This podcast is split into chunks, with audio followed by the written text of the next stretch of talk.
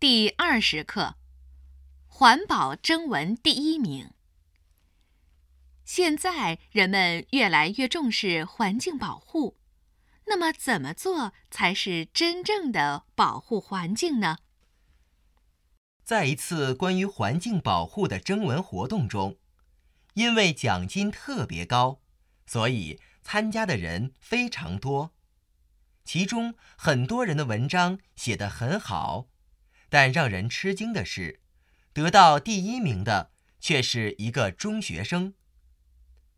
那只是一篇一般的文章，为什么能得到第一名呢？